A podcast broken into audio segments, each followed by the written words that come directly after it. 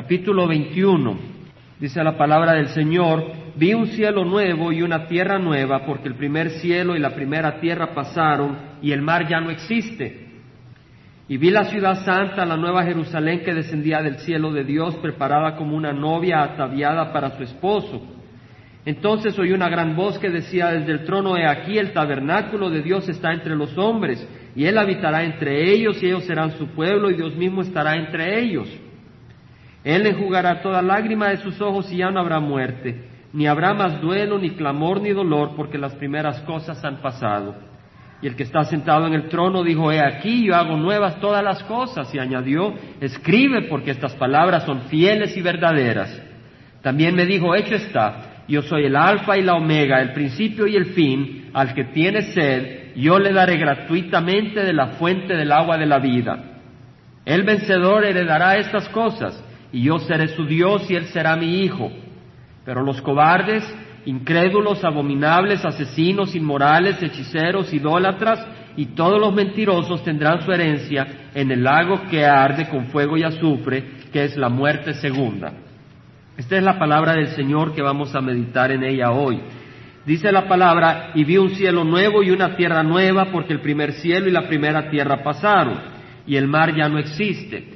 Entendemos de que este cielo nuevo y esta nueva tierra es una nueva creación, no es el cielo y la tierra que va a existir durante el milenio. Pero quisiera que empecemos con la palabra cielo. La palabra cielo en el idioma griego es Uranos, Uranos, y tiene tres significados. Esa palabra cielo en inglés, en español cielo, perdón, en griego Uranos, tiene tres distintos significados. ¿Cuál de esos significados tiene acá? Vamos a empezar meditando en eso. El primer significado que tiene la palabra uranos o cielo es el cielo que rodea la tierra, la atmósfera donde están las nubes, el espacio aéreo de donde cae la lluvia, donde se ven los rayos, en donde vuelan las aves. A eso se le llama cielo también. Nosotros también decimos, mira las aves del cielo, ¿verdad? El Señor Jesús dijo, mira las aves del cielo que ni siembran ni ciegan ni recogen en graneros, y sin embargo vuestro Padre Celestial las alimenta, no sois vosotros de mucho más valor que ellas. Las aves del cielo, el Señor se refirió a ellas y ahí está hablando de ese cielo aéreo. También dijo el Señor, las zorras tienen madrigueras, las aves del cielo nidos, pero el Hijo del Hombre no tiene dónde recostar la cabeza. El Señor no tenía dónde recostar su cabeza. Pero aquí vemos que habla de las aves del cielo ese aire que rodea la tierra. Pero ese es un significado. Hay otro significado para cielo. El cielo que está más allá del planeta donde estamos, donde están las estrellas, el sol y la luna, el cosmos y el universo. Ese es otro cielo. O sea, no es solo donde están las nubes, sino donde están las estrellas. Vemos que en Mateo 24, 29 dice el Señor, inmediatamente Después de la tribulación de esos días el sol se oscurecerá, la luna no dará su luz y las estrellas caerán del cielo y las potencias de los cielos serán sacudidas. O sea, las estrellas caerán del cielo. No está hablando del aire que nos rodea, sino que está hablando del universo. En Mateo 24, 35 dice el Señor, el cielo y la tierra pasarán, mas mis palabras no pasarán. O sea que por cielo está hablando acá del universo. El Señor dijo, el cielo y la tierra pasarán, mas mis palabras no pasarán. Este pues es el cielo que pasará, el universo presente, el cosmos, el sol y la luna que pasarán. Ahora en segunda de Pedro, capítulo 3, versículo 7, dice la palabra del Señor, los cielos y las tierras actuales están reservadas por su palabra para el fuego guardados para el día del juicio y de la destrucción de los impíos. Algunos viven en esta tierra como que si ellos van a vivir para siempre y como que si la tierra y este cielo es para siempre. Pero dice el Señor que van a ser destruidos. Amados, no ignoréis esto, que para el Señor un día es como mil años y mil años como un día. Vamos a meditar un poco en eso. Para el Señor un día es como mil años y mil años como un día el número siete es un número que significa algo completo. Y así vemos en la naturaleza hay siete colores en el arco iris. Vemos que hay siete notas musicales. Vemos que la semana tiene cuántos días? Siete. Ahora, el número seis es el número del hombre. Así vemos que el anticristo, el número del anticristo es 666, el hombre de perdición. Y así vemos que los días que trabaja el hombre en la semana, de acuerdo a lo que el Señor estableció, son seis. El Señor trabajó seis días haciendo la tierra el universo y en el séptimo día cesó de hacerlo. El seis es de labor. Y así leemos que el Señor dice, mil años es como un día y un día es como mil años. Y hay alguna semejanza interesante porque si un día es como mil años, quiere decir que seis días serían seis mil años y hubieron cuatro mil años desde la creación del mundo hasta que vino Jesús y dos mil años desde Jesús hasta ahora. Quiere decir que han pasado seis mil años de la creación. Seis mil años equivalen a seis días, donde el mundo ha estado bajo la responsabilidad del hombre. Pero ya viene el séptimo día muy pronto, que son mil años donde Cristo va a reinar sobre el mundo. ¿Entendemos? O sea que ya se cumplió el tiempo, ya estamos en cualquier momento viene el Señor. No sabemos el día ni la hora, pero ya viene. Ya viene. El Señor ya viene. Ahora dice, el Señor no se tarda en cumplir sus promesas, según algunos entienden la tardanza, sino que es paciente para con vosotros, no queriendo que nadie perezca, sino que todos vengan al arrepentimiento. Todos tenemos que venir al arrepentimiento. El cristiano tiene que ser alguien que así conoce el arrepentimiento. Nadie puede recibir a Cristo si primero no se arrepiente de sus pecados. Tiene que haber un verdadero arrepentimiento. De nada sirve proclamar a Cristo Señor con los labios y en el corazón no hay un arrepentimiento del pecado. No hay un entendimiento de nuestra maldad. Y luego dice, el día del Señor vendrá como ladrón, en el cual los cielos pasarán con gran estruendo. Cielos. Fíjense que no dice cielo, dice cielos. Porque ya vimos dos significados de cielo en el griego, ¿verdad? Uno es el aire, donde se mueven las aves, y el otro el universo, donde están las estrellas. Tanto nuestro cielo de la tierra como el cielo del universo va a pasar. Los cielos pasarán con gran estruendo y los elementos serán destruidos con fuego intenso y la tierra y las obras que hay en ella serán quemadas. El Señor va a destruir el cielo y la tierra, va a destruir el sol, la luna, las estrellas va a destruir esta tierra, va a destruir todo y va a crear un nuevo cielo y una nueva tierra. Versículo 11 dice, puesto que todas estas cosas han de ser destruidas de esta manera, el Señor tiene apuntado un tiempo de destrucción. Y nosotros podemos gozar o su bendición o su destrucción. Y tenemos que llevar ese mensaje. Estaba compartiendo con cierta persona hace algún tiempo sobre el amor del Señor, pero también tuve que compartirle que esa persona si no recibía a Cristo iba a ir al infierno. Porque la persona tiene que conocer que el no recibir a Cristo tiene consecuencias. Porque el hombre que tiene egoísmo, como todos nosotros, si no se cubre con la sangre de Cristo, no tiene ninguna oportunidad de poder entrar al reino de los cielos. Dice, puesto que todas estas cosas han de ser destruidas de esta manera, ¿qué clase de persona no debéis ser vosotros en santa conducta y en piedad? Debemos de tener una conducta santa, buscar ser santos en el Señor, esperando y, y cómo vamos a buscar esa santidad, orando, escuchando la palabra del Señor. La oración es muy importante, pero no la oración que viene como esfuerzo, aunque sí a veces uno labora orando, pero también esa oración que viene de la necesidad del corazón. Tenemos que tener necesidad en el corazón para clamar en oración. Si tú no tienes necesidades en tu corazón, no vas a clamar en oración. Y quien hace ver tus necesidades es el Señor. Digo, el que hace ver tus necesidades, porque en el mundo las necesidades son yo quiero este Rolls Royce, yo quiero este Mercedes Benz, yo quiero esta joven, y tal vez ya estás casado. El Señor no te quiere bendecir de esa manera, eso sería maldición. Pero hay necesidades, Señor, trabaja en mi hogar, Señor, trabaja en mi esposo, Señor, ayúdanos a que realmente te amemos y te sirvamos como familia. A esas son necesidades y podemos orar por esas necesidades. Pero dice, pero según su promesa nosotros esperamos nuevos cielos y nueva tierra en las cuales mora la justicia. Por eso tiene que destruir Dios este cielo y esta tierra, porque mora la injusticia y no quiere que quede ningún recuerdo en el nuevo cielo y la nueva tierra que serán eternos. En primera de Pedro capítulo 4, una epístola anterior, versículos 7 al 8, leemos, el fin de todas las cosas se acerca. Hermanos, el fin viene, el fin viene. El fin de todas las cosas se acerca. Sed pues prudentes. Prudentes en otras traducciones es de juicio sólido, con una mente clara. En otra traducción, sed pues prudentes y de espíritu sobrio para la oración. Necesitamos mantenernos en oración. Necesitamos orar. Necesitamos orar en nuestros, orar en nuestros hogares, sobre todo sed fervientes en vuestro amor los unos por los otros, pues el amor cubre multitud de pecados.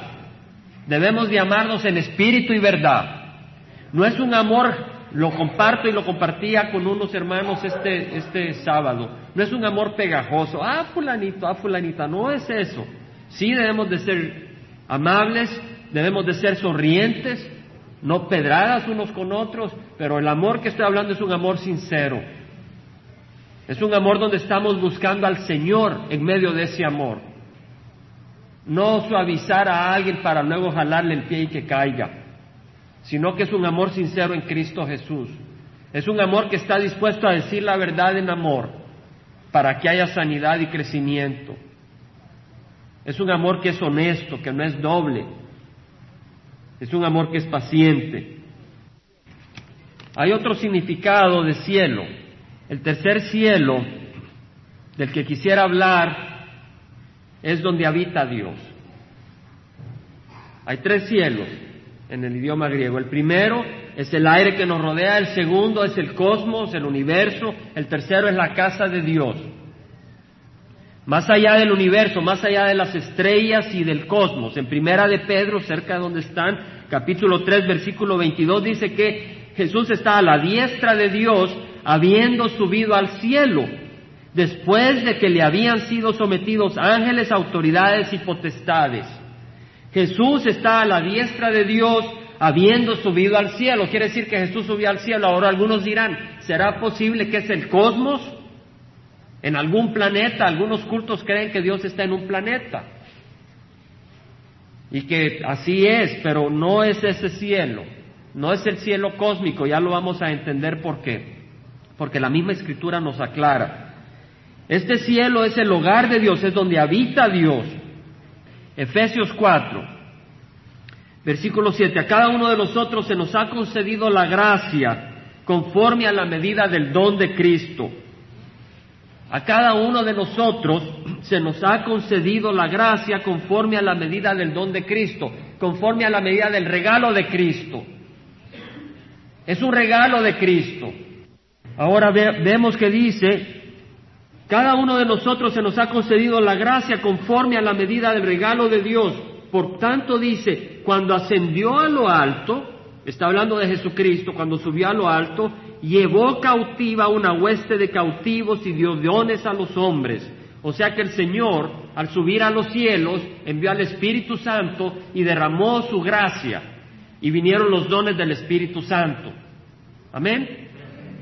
Y luego dice, esta expresión ascendió, ¿qué significa? Sino que Él también había descendido a las profundidades de la tierra. Cuando el Señor Jesucristo murió, Él bajó en el Espíritu, no en su cuerpo en el espíritu bajó al Seol, y el Seol está en las profundidades de la tierra. Y en el Seol estaban dos recámaras. En una es el seno de Abraham o el paraíso, donde estaban los que habían muerto con su fe en Dios, que mostraba esa fe en Dios a través de una vida entregada a Dios. Y luego están los otros, que son los que habían muerto en espíritu de desobediencia, ignorando la voluntad de Dios. Entonces el Señor libró a los que habían muerto con su fe en Dios y los llevó al cielo en espíritu, no en cuerpo. Porque Él, habiendo muerto en la cruz, pagó por sus pecados y abrió la puerta para el reino de los cielos. Pero dice acá, El que, el que descendió es también el mismo que ascendió mucho más arriba de todos los cielos. ¿Lo leemos? Para poder llenarlo todo. Quiere decir de que el Señor está más arriba de todos los cielos. Quiere decir que el Señor está más arriba del cielo que nos rodea y del cosmos, está más allá. No es un cielo de un este universo, es el cielo celestial. ¿Entendemos, hermanos? Es el tercer cielo. Ahora, hermanos, usted puede ir al cielo cósmico, el hombre puede ir a la luna a través de una nave espacial. Yo recuerdo los viajes a la luna. El hombre puede ir a Marte a través de una nave espacial. Y toma mucho tiempo ir a Marte.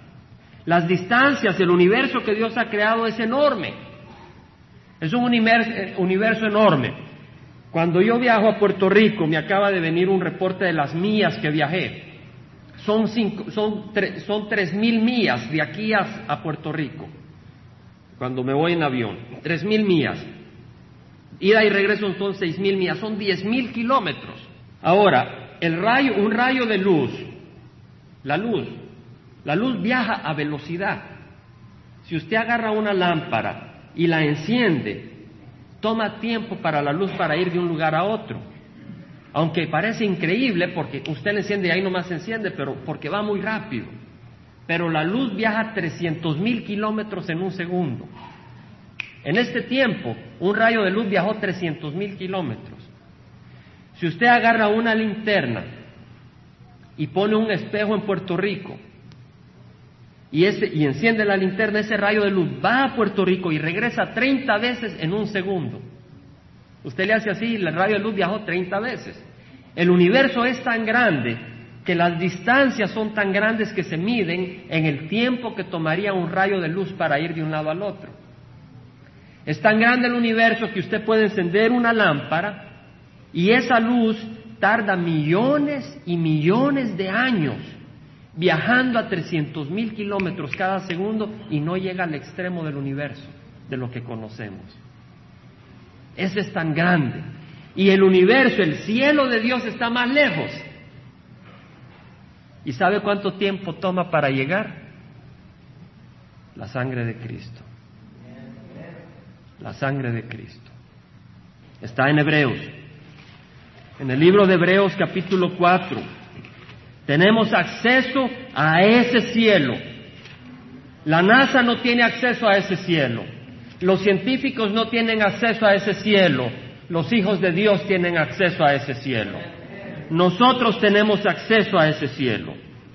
En Hebreos 4:14, teniendo pues un gran sumo sacerdote, tenemos un sumo sacerdote, alguien que representa al hombre ante Dios, no tenemos muchos sumos sacerdotes, tenemos un sumo sacerdote que es Cristo Jesús. Y dice, tenemos un, un gran sumo sacerdote que pasó a través de los cielos. ¿Se da cuenta? Pasó a través de los cielos, atravesó los cielos para ir al cielo celestial. Jesús, el Hijo de Dios, retengamos nuestra fe porque no tenemos un sumo sacerdote que no pueda compadecerse de nuestras flaquezas el Señor Jesús conoce nuestras flaquezas, sino uno que ha sido tentado en todo como nosotros, pero sin pecado. El Señor Jesús ha sido tentado como nosotros. Por eso dice, acerquémonos con confianza al trono de gracia. ¿Dónde está el trono de gracia? Está en el cielo. Ahí está el trono de gracia y dice, acerquémonos. No necesitamos viajar en una nave espacial. Si fuéramos a la velocidad de la luz, nunca llegaríamos a ese cielo celestial, está tan lejos pero podemos acercarnos por la sangre de Cristo. Acerquémonos con confianza al trono de la gracia, con confianza, ¿por qué? A pesar de que somos débiles, porque tenemos un sacerdote que simpatiza con nosotros, si lo hemos recibido en espíritu y verdad, si hemos sido cubiertos con su sangre, para que recibamos misericordia, no dice para que recibamos justicia. Si tú vas al trono celestial a pedir justicia, el Señor te envía al infierno, porque eso es lo que el hombre merece. Pero en la sangre de Cristo recibimos misericordia y hallemos gracia para la ayuda oportuna. En Hebreos 10, versículo 19 más adelante dice, entonces hermano, puesto que tenemos confianza para entrar al lugar santísimo por la sangre de Jesús. Hermanos, ¿dónde está el lugar santísimo? No está en la luna, no está en Marte, ¿en dónde está? En el cielo de Dios. Y dice, tenemos confianza para entrar al lugar santísimo por la sangre de Jesús.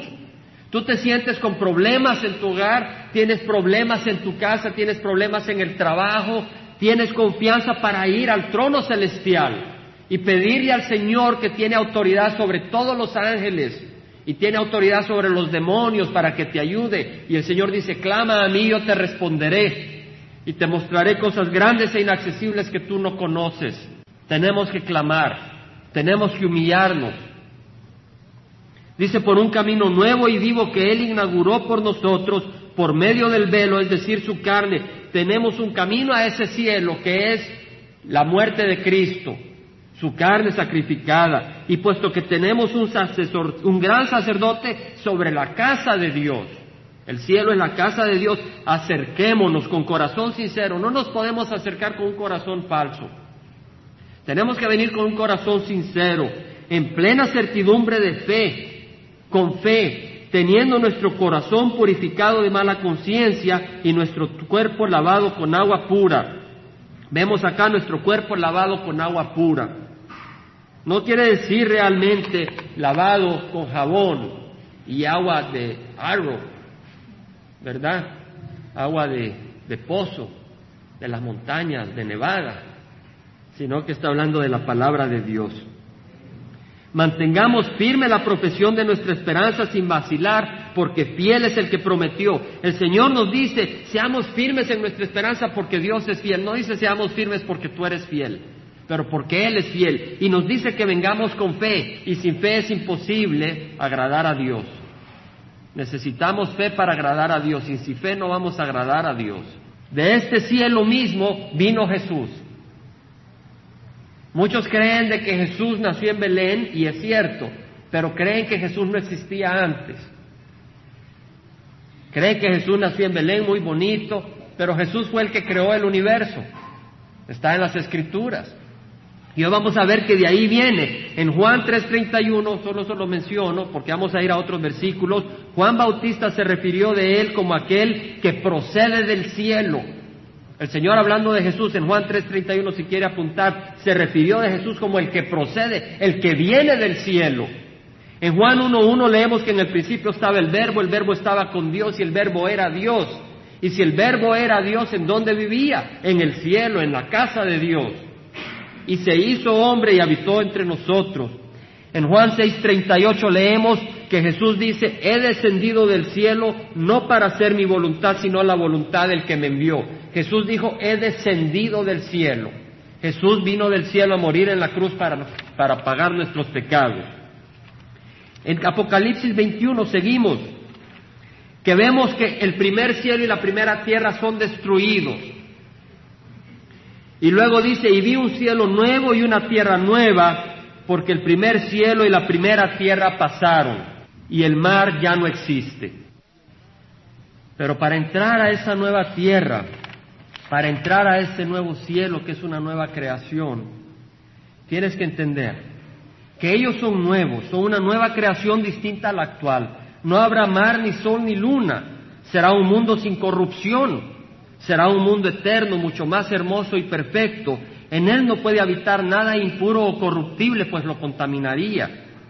Para entrar en él y no arruinarlo, tenemos que tener un cuerpo que no se enferme, un cuerpo nuevo, y Dios nos dará ese cuerpo en la resurrección, un nuevo cuerpo glorioso como el que recibió Jesucristo en su resurrección. Un cuerpo que atravesaba paredes, un, cuerpo que podía comer pero no se enfermaba. Pero tendremos en la resurrección un nuevo cuerpo, sin mancha, libre de enfermedades. Pero imagínese si ese cuerpo fuera habitado por una mente corrupta, por una mente enfermiza, por pensamientos envidiosos y altaneros. Falta algo. No solo es una nueva creación del cuerpo, necesitamos una nueva creación en el espíritu. De hecho, la palabra del Señor dice, en verdad, en verdad te digo, el que no nace de agua y de espíritu no puede entrar en el reino de Dios. Lo que es nacido de carne, carne es, y lo que es nacido del espíritu, espíritu es. Tienes que nacer de arriba, incorruptible, de semilla incorruptible para entrar a ese reino incorruptible. Tienes que nacer del reino de los cielos, nacer de agua y del Espíritu. Nacer de agua sabemos que es nacer de la palabra del Señor. En Juan leemos que el Señor dice, vosotros ya estáis limpios por la palabra que os he hablado. O sea, la palabra limpia, la palabra es un símbolo del agua. En Efesios leemos que Cristo amó a la iglesia y se dio a sí mismo por ella para santificarla, habiéndola purificado por el lavamiento del agua con la palabra. O sea que el Señor dice que purifica a su iglesia con el lavamiento de agua con la palabra. No es que manda un chorro de agua, sino que su palabra es el símbolo, simbolizado por el agua, limpia a su iglesia. Y esa palabra produce arrepentimiento. Por eso Juan predicaba un bautismo de arrepentimiento y había un bautismo que era una inmersión en el agua que representaba la limpieza de aquellos que su corazón arrepentido era limpio debido a ese arrepentimiento producido por el Espíritu Santo. En Juan 6:63 Leemos que el Señor dice, la carne para nada aprovecha, el espíritu es el que da vida, las palabras que yo os he hablado son espíritu y son vida. La palabra de Dios es como el agua que nos limpia, es espíritu y es vida. Es el espíritu el que da vida, la carne para nada aprovecha. De hecho, en Corintios leemos, si alguno está en Cristo, nueva criatura es, las cosas viejas pasaron, he aquí son hechas nuevas. Si alguno está en Cristo, es una nueva criatura. Entonces quiere decir de que primero el Señor nos da una criatura en nosotros espiritual. Nacemos carnales, de acuerdo a la semejanza de Adán. Pero viene Cristo y habita en nosotros y crea en nosotros un nuevo hombre y somos hechos a la imagen de quién? De Jesucristo, el segundo Adán, el último Adán. Dice la palabra del Señor, ni la circuncisión es nada, ni la incircuncisión, sino una nueva creación entonces, para entrar a ese reino de los cielos, lo que necesitamos es nacer de nuevo. Eso es lo que nos dicen las escrituras.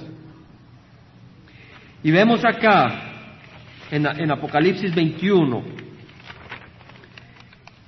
de que Juan dice, vi la ciudad santa, la nueva Jerusalén que descendía del cielo de Dios.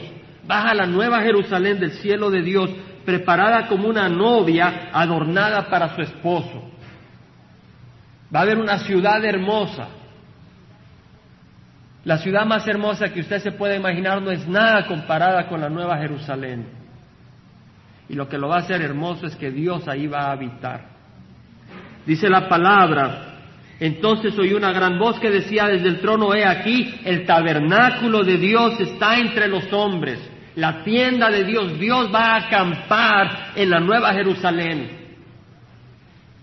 en medio de nosotros, Él va a querer estar con nosotros, Él para eso nos ha creado. Debido a nuestro pecado, Él no podía vernos, pero ahora con la sangre de Cristo Él quiere estar con nosotros, nos purifica y quiere vivir con nosotros. Dice, Él enjugará toda lágrima de sus ojos y ya no habrá muerte, ni habrá más duelo, ni clamor, ni dolor, porque las primeras cosas han pasado, ya no habrá muerte. Imagínense, la muerte produce separación, produce tristeza. Dice el Señor, ya no habrá muerte, ni habrá dolor, ni clamor. Dice el Señor, bienaventurados los que lloran, porque ellos serán consolados. Hay muchos que no lloran en este mundo, están felices en sus mentes, en sus ideas, y se olvidan del Señor, pero hay otros que lloramos por el reino de los cielos, lloramos para que venga el Señor y ordene las cosas. Hay otros que lloran y claman porque están bajo drogas, o porque están bajo presión y el problema es que no le están clamando a Cristo Jesús, porque el que clama a Cristo Jesús recibe salvación y es necesario clamarle al Señor. Algunos lloran y claman, pero no a Jesús y no le quieren clamar a Jesús. Tiene el corazón duro. Dice, el que está sentado en el trono dijo, he aquí, yo hago nueva todas las cosas. Y añadió, escribe porque estas palabras son fieles y verdaderas. La palabra del Señor es fiel y es verdadera. Versículo 13 del capítulo 22 dice, yo soy el alfa y la omega, el primero y el último, el principio y el fin. Y antes dice, aquí yo vengo pronto y mi recompensa está conmigo para recompensar a cada uno según sus obras. Ahí está Jesús hablando y dice, yo soy el alfa y la omega, el primero, el último, el principio y el fin. Versículo 16 dice, yo Jesús he enviado a mi ángel a fin de dar los testimonios de estas cosas para las iglesias. El versículo 20 dice, vengo pronto. Amén, ven Señor Jesús, dice Juan. Jesús es el alfa y la omega. Dice, al que tiene sed yo le daré gratuitamente de la fuente del agua de la vida. Al que tiene sed yo le daré. Ahora el Señor Jesucristo, ¿a quién enviaba a los que tenían sed? ¿A quiénes los enviaba? Los traía a sus pies. El Señor Jesús dijo, si alguien tiene sed, que venga a mí y beba, como está escrito en las Escrituras. Todo el que cree en mí de lo más profundo de su ser brotarán ríos de agua viva. Todo el que cree en mí brotará de su ser ríos de agua viva. El que cree en mí, el que viene a él. En su, en su plática con la mujer de Samaria, le dijo, el que toma de esta agua volverá a tener sed, pero el que tome del agua que yo le daré, no volverá, no tendrá sed jamás, y el agua que yo le daré se convertirá en una fuente de agua para vida eterna. El agua que yo le daré, y acá está diciendo, al que tiene sed yo le daré, gratuitamente, gratuitamente, no hay que pagar.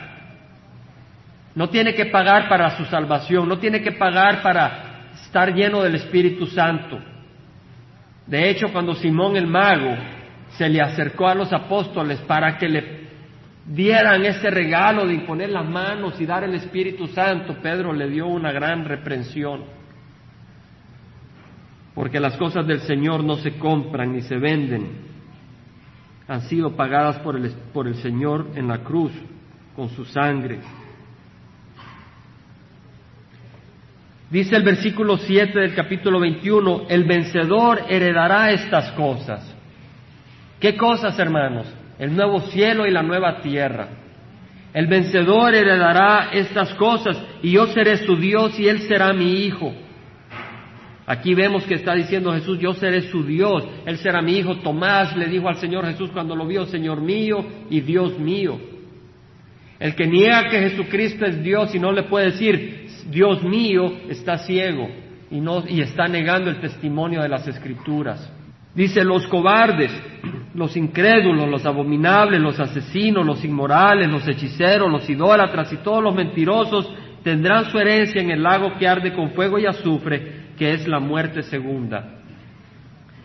Si se dan cuenta, nosotros recibimos un nuevo espíritu y somos nuevas criaturas en Cristo Jesús para poder entrar al reino de los cielos.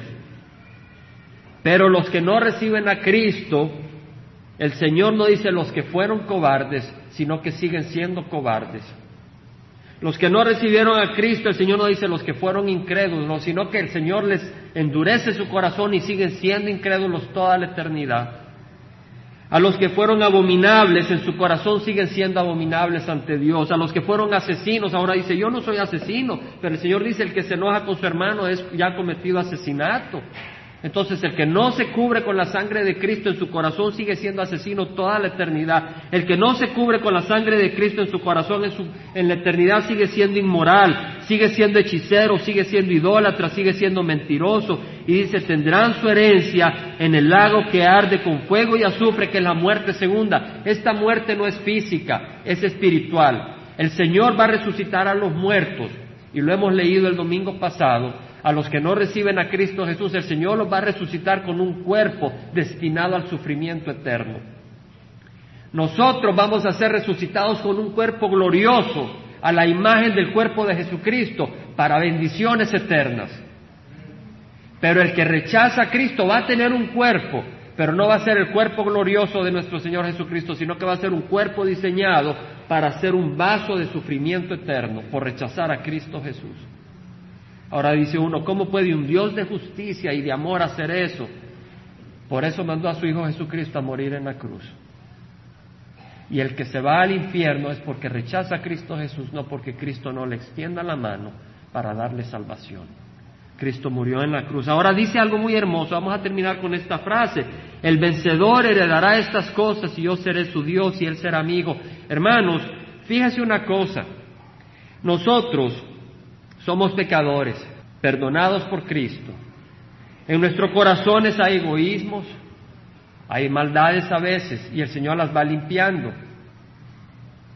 Pero cuando el Señor venga por nosotros y nos transforme este cuerpo, ya no tendrá nada de pecado. Ya no seremos cobardes, ya no seremos incrédulos, ya no seremos asesinos. ¿Entendemos, hermanos? Él ya seremos santos. Somos santos ya por la sangre de Cristo, pero ahí seremos perfectos. Ahora somos santos por la sangre de Cristo, pero somos imperfectos. Cuando el Señor venga y, nos y transforme nuestro cuerpo, vamos a ser perfectos en Cristo Jesús. Pero los que se han apartado del Señor y lo rechazan van a seguir, como mencionamos, llenos de pecado. Pero ahora dice, el vencedor heredará estas cosas y yo seré su Dios y él será mi hijo. ¿Quién es el vencedor? En primera de Juan 5.4 tenemos la respuesta. El que ha nacido del cielo, el que ha nacido de Dios, es el que vence al mundo. El que ha nacido de Dios es el que vence al mundo. Es una promesa, no es una sugerencia. Esta es la victoria que ha vencido al mundo. ¿Qué nos dice la palabra? ¿Cuál es la victoria que ha vencido al mundo? Nuestra fe. Nuestra fe. Todo lo que es nacido de Dios vence al mundo y esta es la victoria que ha vencido al mundo, nuestra fe. ¿Quién es el que vence al mundo sino el que cree que Jesús es el Hijo de Dios? Hermanos, el Señor nos ha dado fe y nosotros podemos actuar en la fe o actuar en la carne que caminemos por fe. Sin fe es imposible agradar a Dios. Vamos a orar. Padre Santo, te damos gracias. Te damos gracias, Señor, por tu amor y tu presencia. Te damos gracias por tu, tu gran amor hacia nosotros. Y te rogamos, Señor, de que seamos hombres y mujeres de fe. Que caminemos por fe, Señor, no por vista. Que no caminemos solamente si vemos, solamente si sentimos, pero que caminemos porque tú nos hablas y porque tu palabra nos guía, Señor. Yo te ruego, Señor, que derrames tu espíritu sobre cada uno de nosotros. Hemos leído cómo este mundo va a ser destruido. Hemos leído cómo este cielo y esta tierra van a ser destruidos por fuego. Y tú nos exhortas a caminar en conducta santa y pura yo te ruego, Señor, que así caminemos en conducta santa y pura. Ayúdanos, Señor, y este miércoles tráenos de regreso a gozarnos en ti y alabar tu santo nombre. Te damos gracias por este tiempo en nombre de Cristo Jesús. Amén.